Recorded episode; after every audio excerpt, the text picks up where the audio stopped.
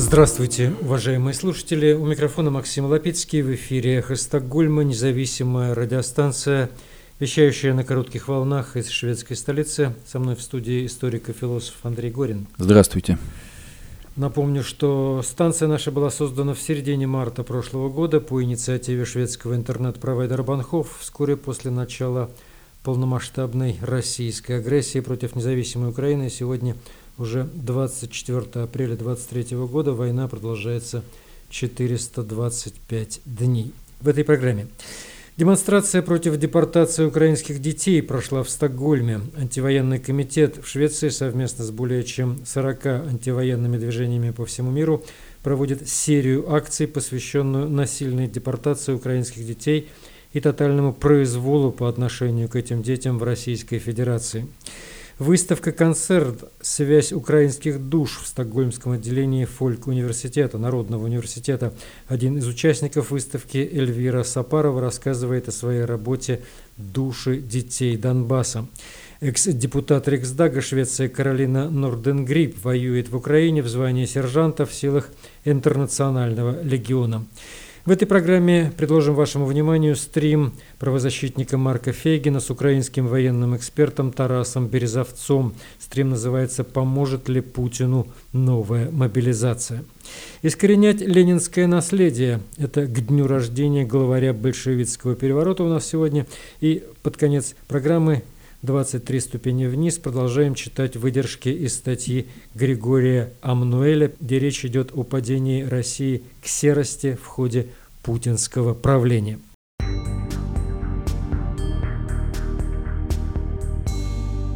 Экс-депутат Риксдага Швеции Каролина Норденгрип приехала в Украину и воюет ныне в рядах Интернационального легиона в звании сержанта. С 2018 по 2022 год она была членом оборонного комитета Риксдага, депутатом Риксдага. Сейчас Каролине 42 года. Депутатом Риксдага она была от партии «Шведские демократы». У меня нет связи, электричества, воды, так как российские оккупанты постоянно стреляют по нам. Очень холодно, но у меня лучшая работа в мире, пишет Каролина Норденгрип в своих социальных сетях. Газета «Бурус Тиднинг», она сказала, что хорошо понимая ситуацию в Украине, будучи членом оборонного комитета, она ни секунды не сомневалась в этом своем выборе отправиться на фронт в Украину. В эфире «Эхо Стокгольма» и сейчас Андрей Горин с подробностями о демонстрации, прошедшей в Стокгольме в минувшую субботу, демонстрации против депортации украинских детей российскими оккупационными властями. В субботу 22 апреля с 12 часов началась э, акция, организованная антивоенным комитетом Швеции Russian Against War э, в рамках международной э, акции эстафеты э, против депортации украинских детей. С начала войны э, российско-украинской почти 20 тысяч украинских детей были перемещены в детские дома в России. Многие из них были насильно разлучены со своими родителями, а их документы или были умышленно утеряны, или куда-то делись. Детям продолжают лгать, что украинские родители отказались от них, и они должны быть якобы навечно благодарны своим спасителям. Эта чудовищная ситуация не должна остаться незамеченной. И вот антивоенный комитет э, совместно с многими другими движениями по всему миру присоединился э, к серии акций, посвященной насильственной депортации украинских детей, а также тотальному произволу по отношению к детям э, в России. На, на митинге э, на Густав Адольф Тори напротив Министерства иностранных дел Швеции участники призывали правительство Швеции подтвердить свою готовность следовать нормам Римского статута и исполнить выданный Гаагским судом ордер на арест э, Владимира Путина и его уполномоченный, э, так называемый по правам детей Львовой Беловой, э, призывали Международный уголовный суд продолжить расследование, выявить всех преступников, причастных к депортации украинских детей – а также э, обращались к ЮНИСЕФ э, и Комитету по правам ребенка ООН э, с тем, чтобы те обратили внимание на многочисленные репрессивные меры, применяемые э, ко всем детям в России, включая преследование за инакомыслие э, и милитаризацию э, школьного образования. Я попросил э, сказать э, несколько слов э, о самом митинге э, представителя э, антивоенного комитета в Швеции Russians Against War Эрика Живкопляса. Рик, расскажи, пожалуйста, про сегодняшний митинг, про деятельность антивоенного комитета, про то, что планируется в ближайшее время. А, ну, сегодня у нас прошел митинг в поддержку украинских детей. А, всем известно, что с момента а, того, как а, руководство российского государства приняло решение а, вторгнуться в Украину, а, Россия переместила множество а, украинских детей а, вглубь территории России. А, украинские власти говорят про а, 20 тысяч детей, но с оговоркой, что их может быть гораздо больше. А, из этих 20 тысяч а, домой к своим родителям в Украину вернулось всего несколько сотен. Поэтому это очень острая проблема. А, детей забирают из а, детских домов, детей забирают из, а, из захваченных территорий, им врут о том, что их родители от них отказались, их заставляют верить в российскую пропаганду. И это совершенно чудовищная ситуация, потому что детей лишают их прошлого и пытаются превратить в, в каких-то зазомбированных, зазомбированных детей российской пропаганды. А, про это известно многим, в том числе про это известно Международному а, криминальному суду, Международному уголовному суду, а, который в конце марта, в конце марта выписал ордер на арест на имя Путина и на имя Марии Львовы Беловой, который является уполномоченным по правам человека в России. Международный уголовный суд считает, что э, эти два человека прямо причастны к э, массовой депортации э, украинских детей и хочет доставить их, собственно говоря, на на суд, и э, они в данный момент являются подозреваемыми. Это очень важный момент для истории путинского режима, потому что впервые э, Путин э, перестает быть э, признаваемым э, чиновником, э, президентом страны, он становится э, преступником, которого разыскивает Международный суд. А, Причем не только он один, а также его чиновники. Одна из его чиновниц также является сейчас подозреваемой. Сегодняшняя демонстрация, а, сегодняшний наш протест был посвящен тому, что мы призываем власти Швеции а, публично подтвердить, что они будут готовы арестовать Путина, либо Марию Львову Белову, если они окажутся на территории Швеции. Мы призываем Международный уголовный суд продолжить свое расследование и назвать других причастных этому преступлению, а, мы призываем в первую очередь а, говорить об этой, а, об этой кошмарной трагедии, рассказывать своим друзьям, родственникам, привлекать общественное внимание к этому, потому что несмотря на то, что несмотря на то, что такой ордер существует, все еще не очень много людей знают про то, что это преступление совершено. Поэтому необходимо привлекать внимание, необходимо привлекать внимание, необходимо добиваться добиваться, чтобы власти всех государств, которые входят э, в соглашение о создании Международного уголовного суда, объявили публично, что они готовы арестовать э, президента России. А, почему это важно для россиян? Помимо обычных а, гуманистических соображений о том, что дети – это наиболее уязвимая часть общества, и они, они не должны страдать, они должны иметь право на жизнь со своими родителями, для, для россиян это также важно, потому что впервые президент России, который уже совершил множество преступлений, становится обычным преступником. Также это важно для того, того, того класса российского общества, который называется путинской бюрократией. Потому что путинская бюрократия, на словах она, конечно, поддерживает Путина, но она всегда была очень прагматичным сословием. И она, конечно же, рассчитывает, что когда путинский режим падет, а, они смогут сохранять, они смогут жить дальше. А, этот арест – это сигнал, в первую очередь, этим людям о том, что никакого дальше не будет, если они не будут публично отвлекаться, отрекаться от Путина, не будут а, показывать, что они не хотят быть частью этого режима, потому что это расследование будет касаться всех причастных а, к депортации людей, не только а, президента, но и вообще всех чиновников. Поэтому очень важно развивать эту тему, потому что это Это важный посыл так называемым элитам, так называемым чиновникам преступного режима. Вот. Вторая часть, прозвучавшая на митинге, это вопрос детей в России. Как, что по этому поводу? А дети в России сейчас а, безумно страдают от а, путинской пропаганды, от победобесия, от милитаризации школьного образования. Это очень сложный вопрос, тяжелый вопрос. Те родители, которые вынуждены воспитывать своих детей в путинской России, они, конечно, многие из них пытаются отградить их от, от этой пропаганды.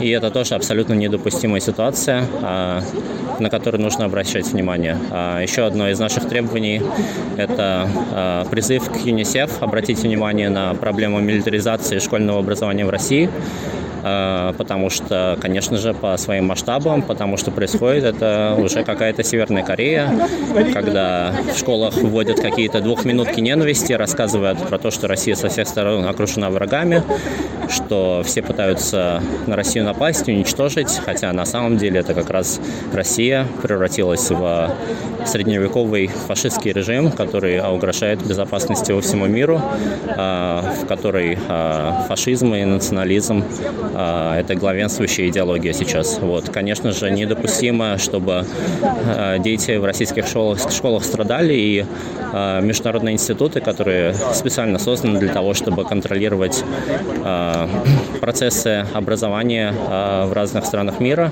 они должны обратить внимание на эту проблему и выпустить соответствующее заявление на этот счет.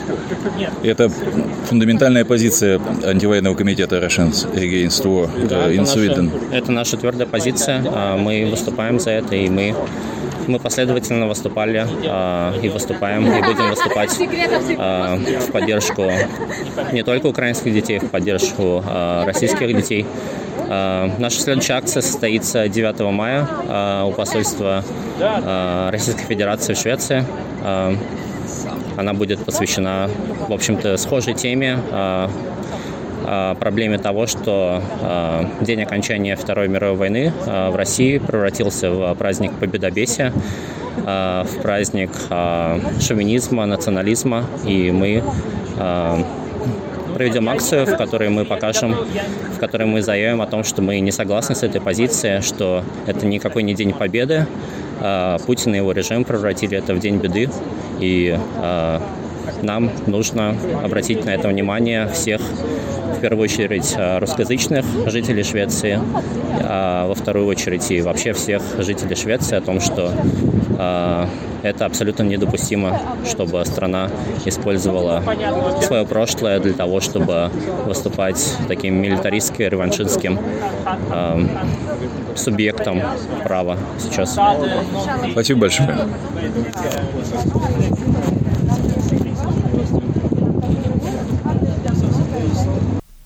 Это был Эрик Живкопляс, представитель Э, антивоенного комитета в Швеции Russian, Russians Against War. Э, напомню, что акция, э, которая проходила в субботу 22 апреля на Густав Адольф Тори, прошла совместно с другими организациями, и, которые проводили акции, распространяли петиции и будут в дальнейшем направлять их лицам и организациям Э, способны влиять э, на ситуацию. Это акция «Эстафета», которая организована и осуществляется антивоенными и демократическими сообществами россиян э, разных стран мира. Тогда же в субботу 22 апреля в Фольк-университете состоялся вернисаж-концерт «Духовное украинское единство», в котором э, были выставлены работы молодых украинских э, художников, э, фотографов, а также, а также выступал украинский коллектив Ukrainian Soul Connections. Я попросил молодую украинскую художницу и архитектора Эльвиру Сапарову рассказать о картине «Души детей Донбасса», которую Э, среди прочих, она представила на, э, на этом вернисаже. Я приехала из города, который оккупирован уже 9 лет, и сейчас обстреливается Россией, Украиной и местными террористами для провокаций. Мы имеем комендантский час и военный режим последние 10 лет. Примерно 10 лет. Э, в феврале война началась для нас во второй раз. Мой младший брат тогда находился э, в 100 километрах от нас в городе Мариуполе. А вся остальная часть семьи была в оккупированном Донецке. Это, было, это был фронт между нами и Мариуполем, когда началась война. Э, в моем городе молодых парней и мужчин э, не по их желанию э, выводили на войну воевать и обстреливать город, в котором тогда находился мой брат. И мы тогда ничего не, не могли делать и не могли связаться с ними. Э, Донбасс кровоточит последние 10 лет. Э, дети хотят жить. Я хочу быть их голосом, которого никто не слышит. Картина, которую я продемонстрировала, называется «Дети Донбасса». Они думали, что они нас похоронили, но они не знали, что мы семена. А, картина изображает души детей, которые идут, и их кровь цветет и дает новую жизнь. Спасибо. Это была Эльвира Сапарова, э, украинский архитектор и художник, э, принимавший участие в вернисаже-концерте, э, проведенном в фольк-университете в субботу 22 апреля.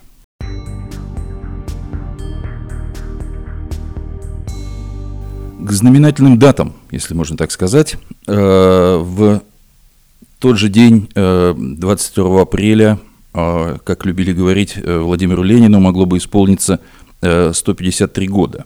Конечно, 153 года ему исполниться не могло, люди столько не живут, но хочется сказать несколько слов по поводу ленинского наследия, которое действительно, действительно живет. И вот это наследие – Э, который мы расхлебываем до сих пор, э, как нам э, иметь с ним дело.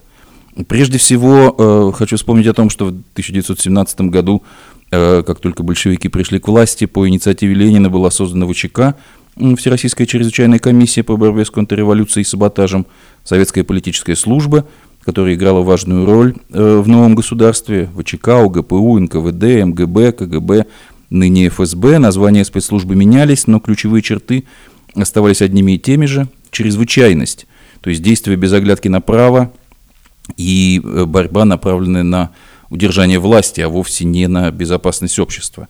На совести ВЧК политические репрессии, убийства, похищения, теракты, травля оппонентов режима и многое другое. Э, в конечном итоге ВЧК, превратившись в ФСБ, пережила формально прекратившее свое существование э, в 1991 году советское государство, но Э, как детище непроведенной десоветизации в виде ФСБ подарила нам, в конце концов, Владимир Путина, плоти от плоти этой спецслужбы, перешедший в нынешнем постсоветском состоянии и воплот... включивший в свой состав большую примесь друзей бандитов и ценностей 90-х годов. Э, Путин, так же как и породившая его спецслужбы, везде видит заговоры, руку Запада в кавычках, и для удержания власти не чурается любой чрезвычайщины, от убийства политических противников э, до войны против соседней страны, и это в полной мере э, ленинское наследие, которое и сегодня убивает, отравляет, уничтожает, обременяет, делает нас всех куда более бедными, нежели мы могли бы быть. Другой, другой элемент наследства большевизма в политике, э, собственно, сам большевизм, когда небольшая э, группа, не допускающая плюрализма в своих рядах при помощи радикализма пытается навязать и способна навязать э, свою волю превосходящим ее по численности и поддержке населения оппонентам. Большевизм очень эффективен для захвата власти в условиях революции, но он же оказывается очень Э, очень опасен потом. В общем, э, по поводу этой этой даты, дня рождения Владимира Ленина, хотелось бы упомянуть две вещи. Первое, то, что российскому обществу необходимо избавиться от наследия ВЧК, чрезвычайных спецслужб путинского режима в конечном итоге. Вторая, то, что это надо делать не большевистскими методами, поскольку из большевизма рано или поздно получится новая, новая ВЧК и новая чрезвычайщина. Какими, э, какими методами? Здесь есть некоторые, э, некоторые соображения. Одним из элементов э, большевизма и чрезвычайщины является, является пропаганда.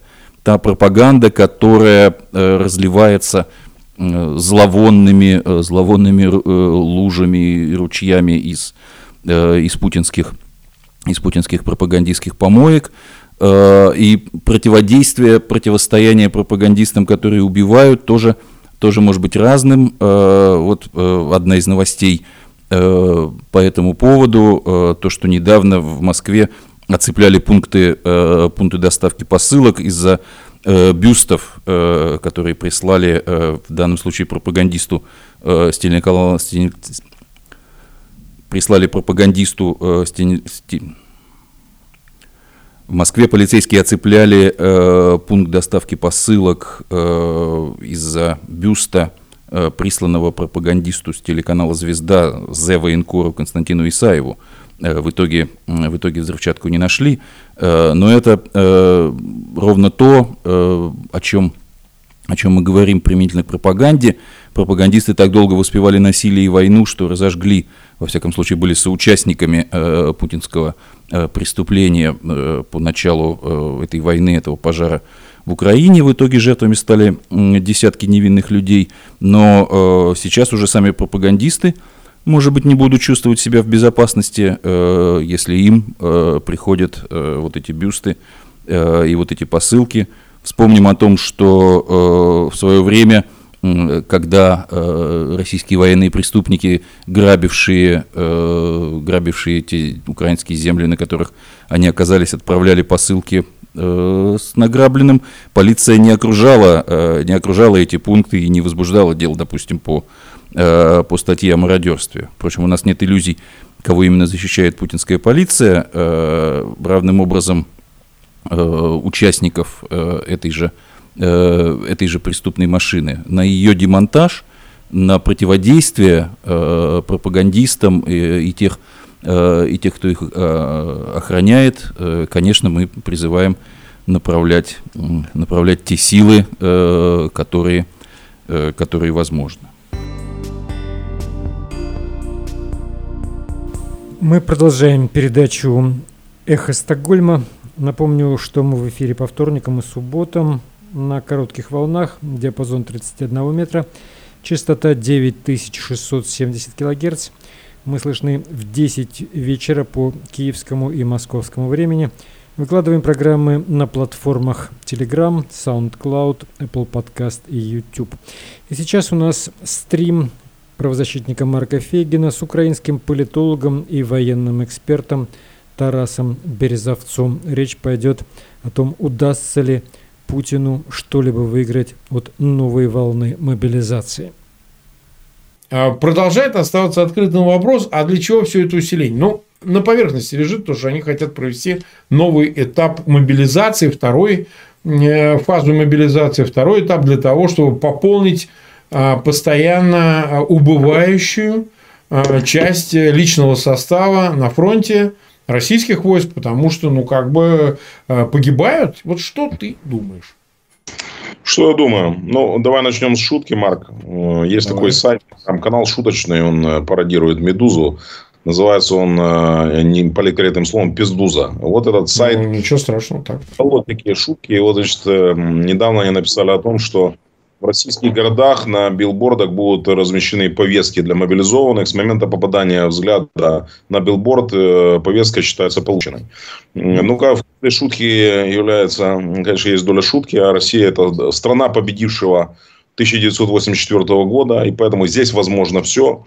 И кто-то насмехался над электронными повестками, но вот, э, здравствуйте, ваша тетя, эти повестки попадают. И, как сказал, э, кто там был, не помню, то ли Слуцкий, кто ли там был, а этот отравитель, отравитель Литвиненко. А, ну да, есть там этот... Сказал, луговой, вы, луговой. Если вы не попали в свой кабинет в госуслугах, это ваша проблема. Поэтому, если мы говорим о новых э, российских мобилизованных, э, да, безусловно, все это будет менять ситуацию на поле боя. Э, люди не военные насмехались над российской мобилизацией.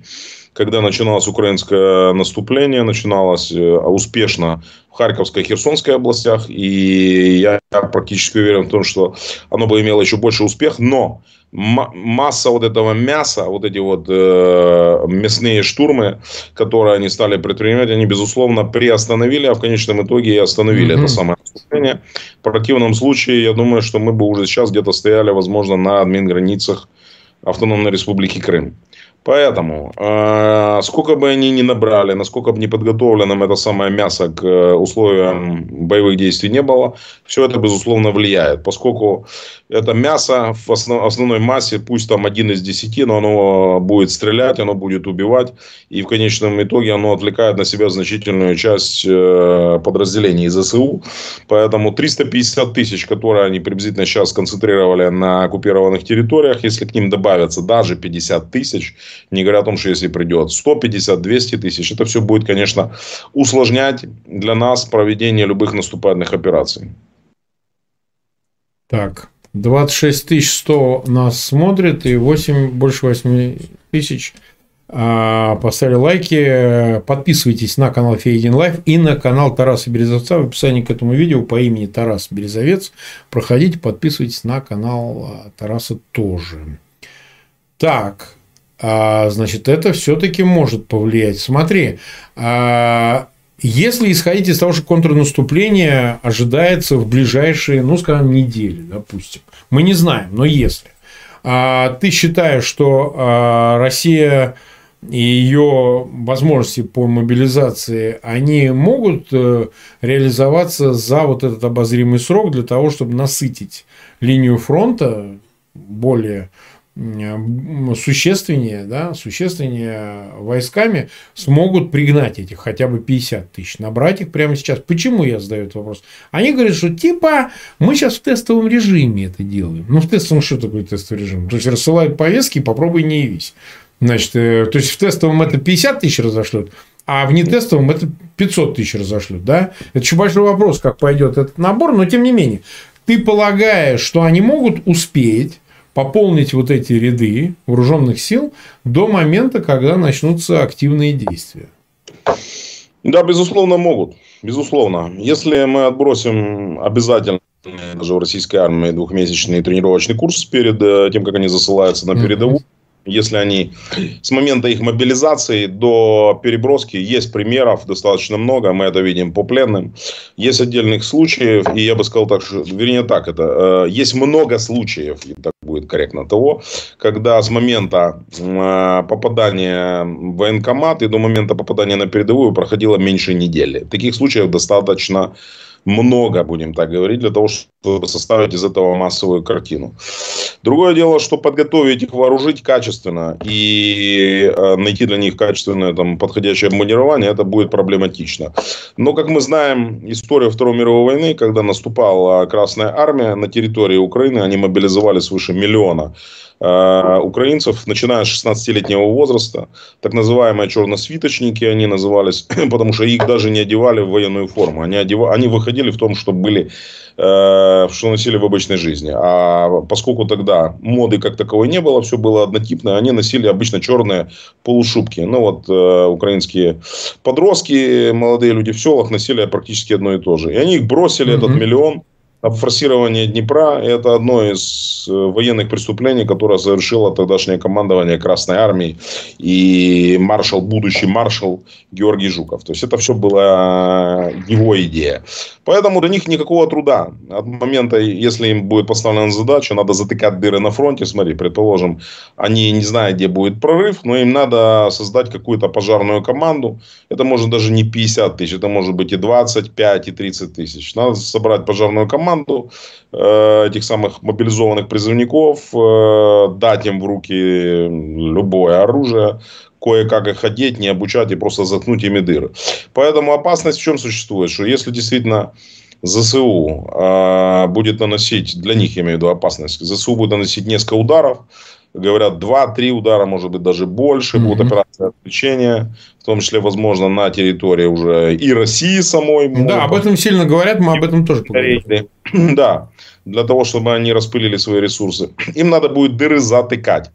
И если пойдет прорыв такой кинжальный, а прорыв должен быть на узком участке фронта. То есть нельзя сделать большую историю, нельзя ударить, грубо говоря, пятерней, да, растопыренно и добиться результата. Надо бить кулаком. И поэтому прорыв будет идти на узком участке фронта не более 25 километров. И вот если в эту дыру, я не знаю, э, дыру, они как называли, там, панфиловцы они их называли, как они их сейчас назовут, я не знаю, мелитопольцы или как угодно, неважно. То есть заткнуть такую дыру, да, они могут этим мясом могут кинуть вполне реально. И это, безусловно, может приостановить наступление. Так, хорошо. А, вот смотри, ситуация сейчас на фронте, она тебе лучше известна. Э, вот в канун этого всего э, мы видим, что российская сторона а, предпринимает ну, сверхотчаянные действия только в районе Бахмута.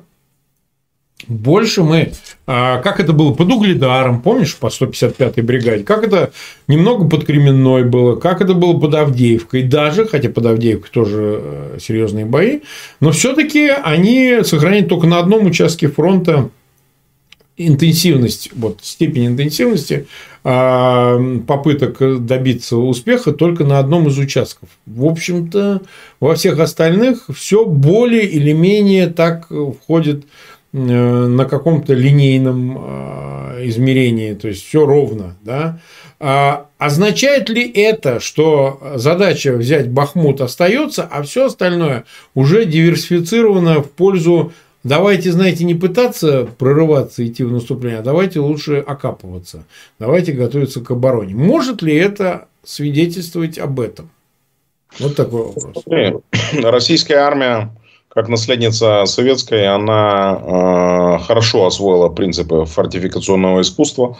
Окапываться она умеет, строить э, заградительные заграждения и долговременные укрытия она может хорошо. И это мы видели в, на правом берегу Херсонской области. Там практически, знаешь, как этот... Э, э, ну, все возможные варианты того, что можно было построить, они там использовали. Причем строили долговременное укрытие с бетонированием, с качественным, э, причем прятали под э, шоссейные дороги свои как бы конструкции, вырывали целые города, очень качественно роют, очень качественно. И когда сейчас мы летает наша аэроразведка, мы видим, что они вырыли целые города уже, просто реально подземные города, буквально в смысле, то есть коммуникации, которые тянутся на расстояние, непрерывная линия окопов, которая тянется на расстояние свыше 5 километров, например. И таких линий они построили обычно, ну, то есть идет до трех линий обороны. Первая, вторая и третья. Э, они очень хорошо окапываются, но тем не менее мы не можем исключать того, что они могут в момент нашего наступления, они могут попытаться нанести удар где-то во фланг наступающим нашим подразделениям. На данный момент самая большая их группировка, их бронированный кулак сконцентрирован в районе Кременной, направлении Кремена-Алиман, там максимальное количество бронетехники сейчас сконцентрировано, и хотя личный состав оттуда они перебросили в значительной мере на направление Бахмута, это не единственное направление, где ведутся наступательные действия. Они ведут наступательные действия на Лимане, кроме того, на Маринском направлении, а также на Авдеевском. Вот. Активно прощупывают нашу оборону на Купинском направлении в Харьковской области. Поэтому мы не можем сказать, что э, на данный момент Бахмутское направление единственное, где противник осуществляет штурмовые действия. Кроме того, из-за наступившей дождевой погоды, сейчас достаточно э, обильные дожди идут по всей линии фронта, фронта на востоке. Противник сконцентрировал свои усилия. Они сейчас лазят по зеленке. Зеленка вылезла очень быстро, буквально вот за считанные дни. Из-за того, что не могут в воздух подняться дроны по такой погоде, они начали лазить. Причем лазят достаточно глубоко. По тылам пытаются заходить там на глубину и 5, и 10 километров за нашей линией. Ну, в принципе, для нашей разведки. Зеркальная ситуация. То есть сейчас основная разведывательная информация собирается на земле. То есть аэроразведка нормально в таких условиях работать не может. И, соответственно, точно так же не может работать тяжелая бронированная техника, полученная от союзников. Таким образом, э, из-за того, что сейчас идут эти дожди, они еще будут идти несколько дней по прогнозу погоды, как минимум еще до следующей недели, надо будет, ну, как минимум, как минимум 3-4 недели, чтобы все это высохло, просохло, достаточно для работы бронированной техники. Я здесь никакого секрета не раскрываю. Эта информация абсолютно открыта. Это для понимания сроков э, начала нашего наступления. То есть, очевидно, из-за погоды не можем наступать ни мы в ближайшие недели, ни противник. Угу. Угу. Так, вот смотри. А, с этим тоже разобрались. Теперь вот э, относительно российской территории, о чем ты уже упомянул. Я вот тут в Европе встречался с разными значимыми людьми и малозначимыми, но разными, в общем. А, разговоры идут, причем это обсуждает и в прессе западной, и в неких э, ну, кругах аналитиков о том, что одним из вариантов уже серьезно обсуждаемых является заход на территорию Российской Федерации, то есть появление там уже ну, каких-то частей. Мы не будем уточнять, каких, мы не знаем, мы не будем флудить по этому поводу. И я бы сказал, что спустя 14 месяцев войны это а, то, что это нормально обсуждается, никто не говорит, а как это возможно, а что это, и как это, да что вы, что вы. Это уже действительно изменение и в сознании, и в подходах, и примирение того, что есть суть война, потому что ну, она не может вестись в одни ворота. То есть, война – это штука обоюдная. Вот все-таки ты предполагаешь, что мы, опять же, отвлеченно рассуждаем, мы не знаем никаких планов и не собираемся их знать. Мы рассуждаем аналитически, как если бы ты оставался журналистом и разговаривал на эти темы умозрительно. А, действительно, заход на территорию России нужен только для того, чтобы, ну, скажем так, создать э, отвлекающий маневр удара по направлению, которое может вызвать, ну, там, какие-то последствия, передислокацию войск, там, какие-то еще. Или же это может быть вполне ударом, претендующим на некую стратегию, в том смысле, что, ну, хорошо, а, у вас-то тут явно меньше защищено, так мы к вам в Брянск-то и возьмем его. А дальше будем размениться. Вам Брянск обратно, нам Крым. Ну, вот я условно говорю. Чего здесь больше? Чисто тактического маневра или же, ну, раз не мытьем, так катанем. Понимаешь, о чем я, да? Ну смотри, поскольку мы имеем дело с широкомасштабной войной, э, которую, которая была развязана не в 22 году, а в 2014 году, когда был оккупирован Крым и Донбасс, то есть война уже на сегодняшний день э, ведется 9 э, лет, уже 10 год пошел мы можем четко сказать о том, что для нас никаких сдерживающих факторов ведения войны на территории, собственно говоря, Российской Федерации не осталось. То есть, если раньше считалось, что мы должны вести только войну на своей территории, помнишь, так в свое время рассказывал? Да, да, именно так это все звучало. Сталин бить врага на своей территории, вернее, на его территории. Вот. В данном случае мы исходили из того, что мы ведем войну только на своей территории. Сейчас таких ограничений у нас нет и быть не может, поскольку противник э, оккупировал э, совокупно 20% нашей территории противник прибегает к массовым депортациям нашего населения, в том числе похищение несовершеннолетних, совершая многочисленные военные преступления. И если мы даже рассматриваем с точки зрения освобождения наших граждан, как заложников находящихся, это по сути э, контртеррористическая операция. Можем назвать ее даже не войной, а контртеррористической операцией. Мы же прекрасно знаем, что места, э, детские дома и другие учреждения, где незаконно удерживаются, например, несовершеннолетние украинцы, либо куда были похищены, вывезены наши граждане, они находятся в том числе в соседних приграничных областях. И не только. Я бы не ограничивался, на самом деле, разговорами о том, что война может вестись только на территории соседних, там, Брянской, Курской, Белгородской, Московской областей. Кто мешает нам проводить наши диверсионные мероприятия, я так предполагаю, я, я не говорю о том, что они... Ну да. Предположение исключительно. Например, на территории Московской, Ленинградской областей. Или, например, mm-hmm. даже на территории где-нибудь Ульяновской области. Никто нам этого на, на данный момент э, запретить и ограничить не может. Почему? Э, мы проводим операции, исходя из оперативно-тактического плана, который разработан на уровне генерального штаба. Если у нас соответствующие возможности забрасывать наши группы диверсионные вглубь на сотни километров на российскую территорию, да, конечно, есть. Почему? Поскольку Российская Федерация сконцентрировала значительную часть сегодня своего личного состава, в том числе карательных органов, Росгвардии, так называемой, э, национальной полиции, в том числе и ФСБ на территории Украины. Соответственно, контроль за государственной границей и внутренними регионами, он существенно ослаб. И сегодня, как говорится, заходи э, куда хочешь. То есть, проникновение возможно. И рейды русского добровольческого корпуса показали, что граница это дырявая на самом деле. Она абсолютно прозрачная. И проходить можно, заходить как нож в масло на большими рейдами. Но при этом э, никто не собирается вступать в э, бои даже с теми немногочисленными гарнизонами, либо подразделениями карательных органов. То есть здесь действует тактика «бей-беги». То есть нанесение удара и исчезновение. И попробуй ты эту диверсионную группу еще вылови на своей территории. Я скажу, что два-три десятка подобных диверсионных групп, немногочисленных, в составе там даже до четырех человек, они способны по сути парализовать любую активность и любые перевозки на территории противника. Они способны уничтожать э, мосты, э, уничтожать э, железнодорожные переезды, одним словом, полностью парализовать сообщения в российских регионах, причем не только пограничных. Угу. Угу. Ну вот смотри, мы говорим о непосредственных действиях армейских подразделений ДРГ или чего-то такого. А вот что касается сейчас э, с напряженным ожиданием ждут 9 э, мая. Ты слышал и видел, наверное, что отменяют и... Ну, бессмертный полк везде, по-моему, отменен. Я боюсь соврать, пусть меня поправят, но, по-моему, его и в Москве не будет, ну и в приграничных, это понятно. А не будет и военных парадов, и в приграничных областях, и в Крыму, и Возможно, вот по Москве ничего не известно. То ли будет, то ли нет. Вот, скажем так, не знаю.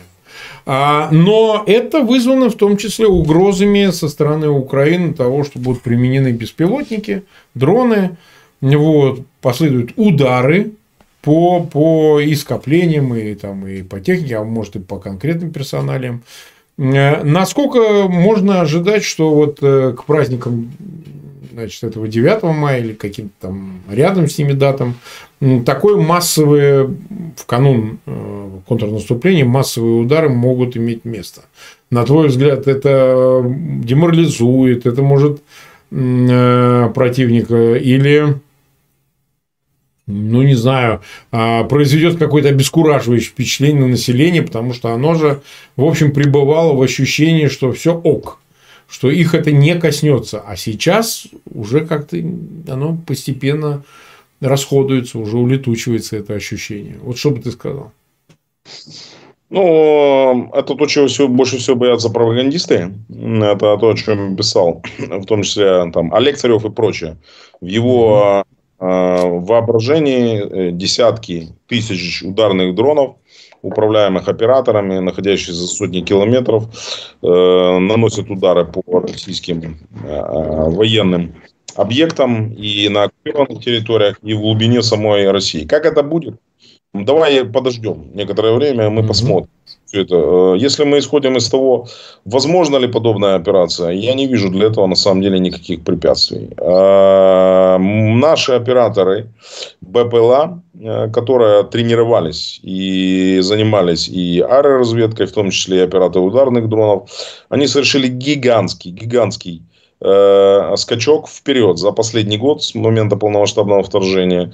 И сегодня у наших операторов БПЛА приезжают учиться их коллеги из самых развитых стран Запада. Из самых развитых. Они перенимают опыт. Поскольку введение, опыт ведения войны в таких объемах и в таких жестких условиях никто из них, безусловно, не имел противодействия. Поскольку, например, опыт их ударных беспилотников, которые имела та же Турция в соседней Сирии или Штаты на территории Афганистана и Ирака, не сравнится вообще совершенно, поскольку совершенно другая плотность ПВО, другая степень противодействия, РЭБы, э, которые оказывают э, российские войска. И я обратил бы внимание на то, что только за последнее время подразделениями украинского спецназа и других подразделений было уничтожено порядка 40 российских рэпов. Ну, для понимания, это феноменальный результат, феноменальный, поскольку каждый рэп – это уникальная вещь, он очень тщательно прячется, очень тщательно охраняется. У него есть э, отдельное подразделение охраны, которое за ним следит. Их тщательно маскируют. И, соответственно, рэп – это главная головная боль для любых дронов. И если мы посмотрим на резко подскочившее количество уничтоженных рэбов, э, мы поймем, что это не просто так. То есть такие вещи не происходят. Как накануне деоккупации правобережной Херсонщины массово уничтожались российские системы ПВО. Массово. Когда они были полностью уничтожены, зачищены, э, российская армия ушла именно потому, что она потеряла свое преимущество в воздухе. Именно потому, что российская авиация не могла летать. Так она была защищена системами ПВО. А поскольку они были уничтожены дронами Камикадзе и ударами ракет, противорадиолокационных, э, российская авиация оказалась без зубой, беззащитной. И это было именно это даже, а не уничтожение мостов через Днепр, было ключевой причиной, почему группировка российская угу. правого берега ушла. Вот и все. Да, очень интересно. 54,5 тысячи нас смотрят, 16 тысяч поставили лайки. Не забывайте распространять ссылки на этот эфир. И также не забывайте подписываться на канал Фейгин Live и на канал э, Тараса Березовца. В описании к этому видео по его имени вы можете обнаружить ссылку и там подписаться на него. Смотри, э, давай о Западе поговорим. Запад тоже менял свою позицию. Он дрейфовал в отношении ударов по территории Российской Федерации. Начиналось все с того, что ни в коем случае мы не передадим систему вооружений, которая позволяет наносить эти удары, мало ли что. Причем не потому, что они так уж сильно этого боялись, э, с точки зрения там, нанесения поражения, ударов по территории, населению Российской Федерации, а потому что боялись, что это может спровоцировать какой-то термоядерный конфликт или что-нибудь в этом роде. Сейчас уже как бы мы не слышим давно вот этих ограничений, вот этих предостережений. Ну, либо они такие, ну, как бы немощные, какие-то такие, знаешь, жалкие, то есть уже нету этого, значит, э, обусловленности такой жесткой, что нет ни в коем случае, они же ядерная держава ударит еще по всем зафигарят, поэтому не провоцируйте, не надо. То есть этого нет.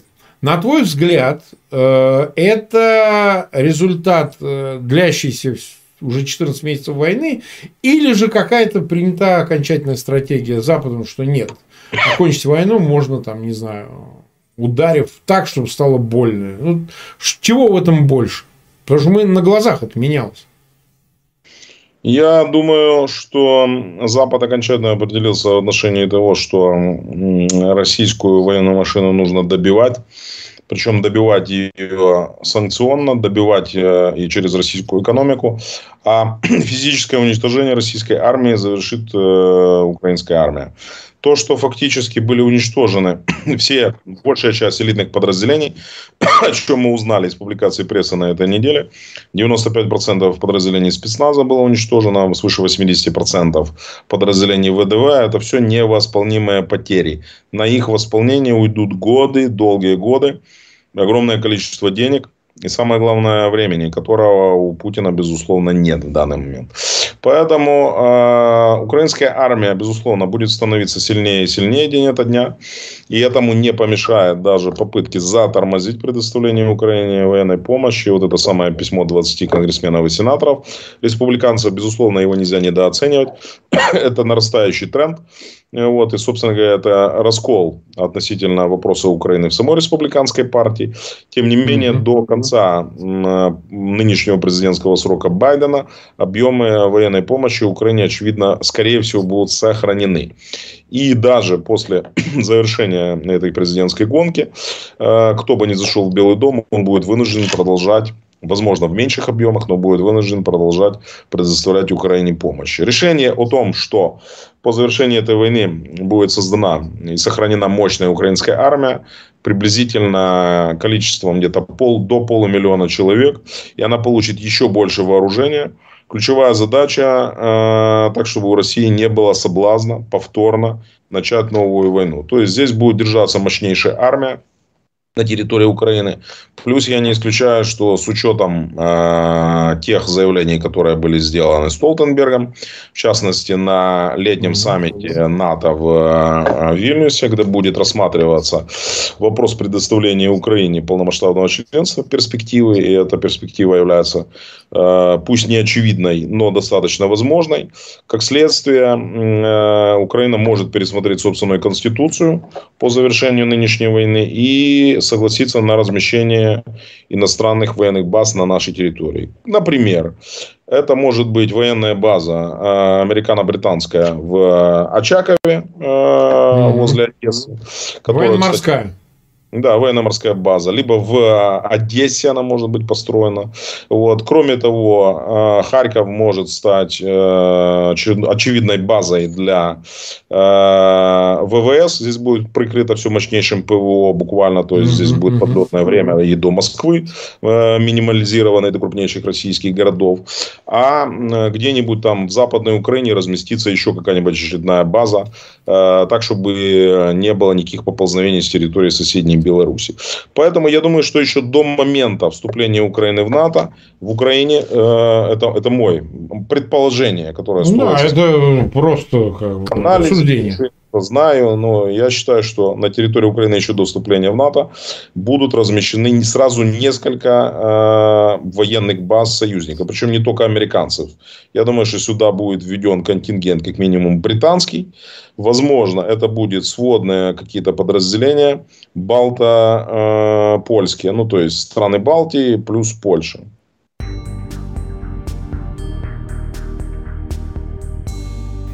Выслушали стрим Марка Фейгина с украинским военным экспертом и политологом Тарасом Березовцом. И под финал нашей программы Андрей Горин читает выдержки из статьи Григория Амнуэля «23 ступени вниз о падении России к серости в ходе путинского правления». Сегодня сталинская глава. 23 ступени вниз. Григорий Амнуэль. Краткая история падения к серости через взгляд на отношение к культуре. Э, статья опубликованный 17 апреля на портале kasparov.ru. Продолжаем чтение. Вторая ступень – сталинская. Данный персонаж был куда более чуток к культуре, видимо, в силу нескольких лет, проведенных в семинарии. Там, кроме законов Божьих, всегда прививают определенный вкус и понимание эстетики, культуры, более театрального действия, чем красочная, завораживающая, наполненная символами любая религиозная служба, трудно придумать. Эти спектакли прошли проверку временем. Совсем другое дело, что любовь к театру, кино, интерес к музыке, изобразительному искусству и архитектуре совсем не обязательно делают человека более человечным. Подобный интерес не раз в истории человечества был свойственен многим тиранам и диктаторам. Нужно констатировать, что любовь к театру, кино прежде всего использовалась им, созданной еще при его предшественнике системой управления государством для организации судебных процессов, многотысячных шествий, демонстраций и парадов – Личность человека, его свобода уничтожались в угоду подчинению обществу, толпе, послушно следующей направлению, указанному рукой вождя, массе, избавленной от необходимости задумываться, анализировать смысл этого движения и конечной цели пути. Таким образом, искусство, культура оказывались подчинены пропагандистским целям. Это не исключало появление шедевров. Достаточно вспомнить творчество Эйзенштейна, Пудовкина, Пырьева, Лукова, Мейерхольда. Однако те – кто при этом решал, что он свободен, подпадали под жестокий смертоносный каток системы. На его место легко громоздилась послушная серость. На этой ступени был введен в протокол государства обязательный визит в Большой театр. Благодаря этому Благодаря этой склонности, чванливой захватившей власть номенклатуры к театральности, прививались имперские традиции. Можно ли это относить к заслугам? Вопрос сложный. С точки зрения статуса Большого, МХАТа, Малого, Александрийского театров это важно, но с точки зрения развития общества, увы, нужно констатировать, эта ступень становилась малодоступной. Ступени, ведущие в тюремные подвалы Лубянки, в депортационные эшелоны, на лагерные просторы, покрывшие своей топонимикой всю огромную территорию, были куда доступнее для всех. Ступень продолжала успешный путь вниз, вовлекая в советскую бездну все больше и больше народов соседних государств. Череда захватнических войн, которые благодаря пропаганде превращались в отечественные и священные. К империи присоединялись, подчинялись, советизировались территории и люди. Да, некоторым из, из стран везло, им оставляли хотя бы внешние признаки независимости, но окрики, диктаты из Кремля должны были приниматься к неукоснительному исполнению. Иначе, кровавую, иначе кровавая карающая десница дотягивалась даже до высших руководителей этих стран. Им Ренать чуть больше повезло Александру Дубчику. Все это сопровождалось массовым вывозом, похищением как государственных, так и в личных произведений, культуры, книг, картин, скульптур. Серость увешивала ими свои дачи, прятала в архивах, недоступных гражданам. Серость продолжала свою работу. Репрессировала, уничтожала по национальному, по конфессиональному, по социальному, в том числе по культурному признаку. Так продолжалось постоянно, пока тиран, упав со своей ступеньки, не отправился на суд десятков миллионов, уничтоженных по его приказу. Спасибо, Андрей Горин. Читал выдержки из статьи Григория Амнуэля «23 ступени вниз». Передача «Эхо Стокгольма» подошла к концу. Напомню, что мы в эфире по вторникам и субботам на коротких волнах, диапазон 31 метра, частота 9670 килогерц. В 10 вечера по киевскому и московскому времени выкладываем программы на платформах Telegram, SoundCloud, Apple Podcast и YouTube. И в заключение нашей передачи перепевка известной песни группы Pink Floyd из альбома The Wall, вышедшего в 1979 году, Another Brick in the Wall, которую на митинге исполняли, изменив несколько слова сообразно тому, к чему призывали. Всего доброго, друзья, и до встречи в эфире. До свидания.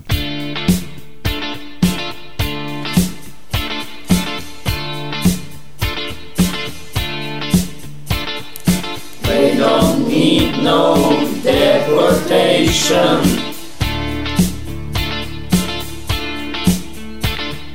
They don't need no foster home.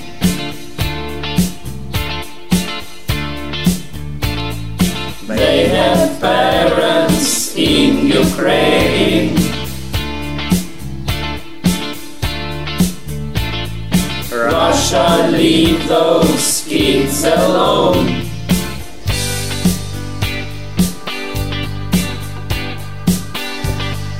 Hey, Putin, leave those kids alone.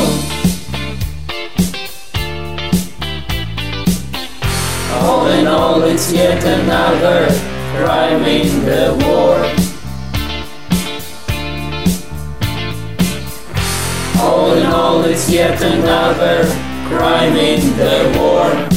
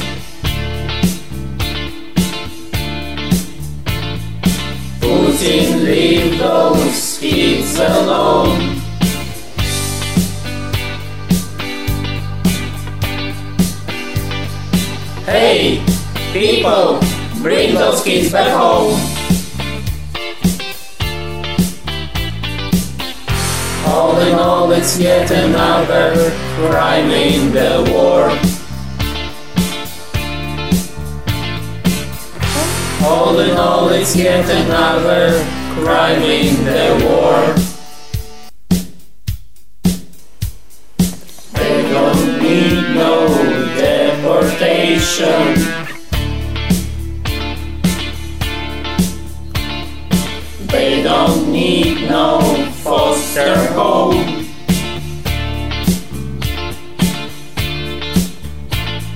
No gun practice in the classroom.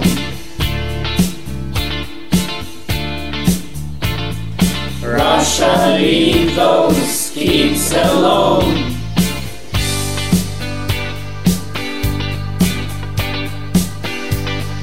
Hey, Putin, leave those kids alone. All in all, it's yet another crime in the war. All in all, it's yet another crime in the war.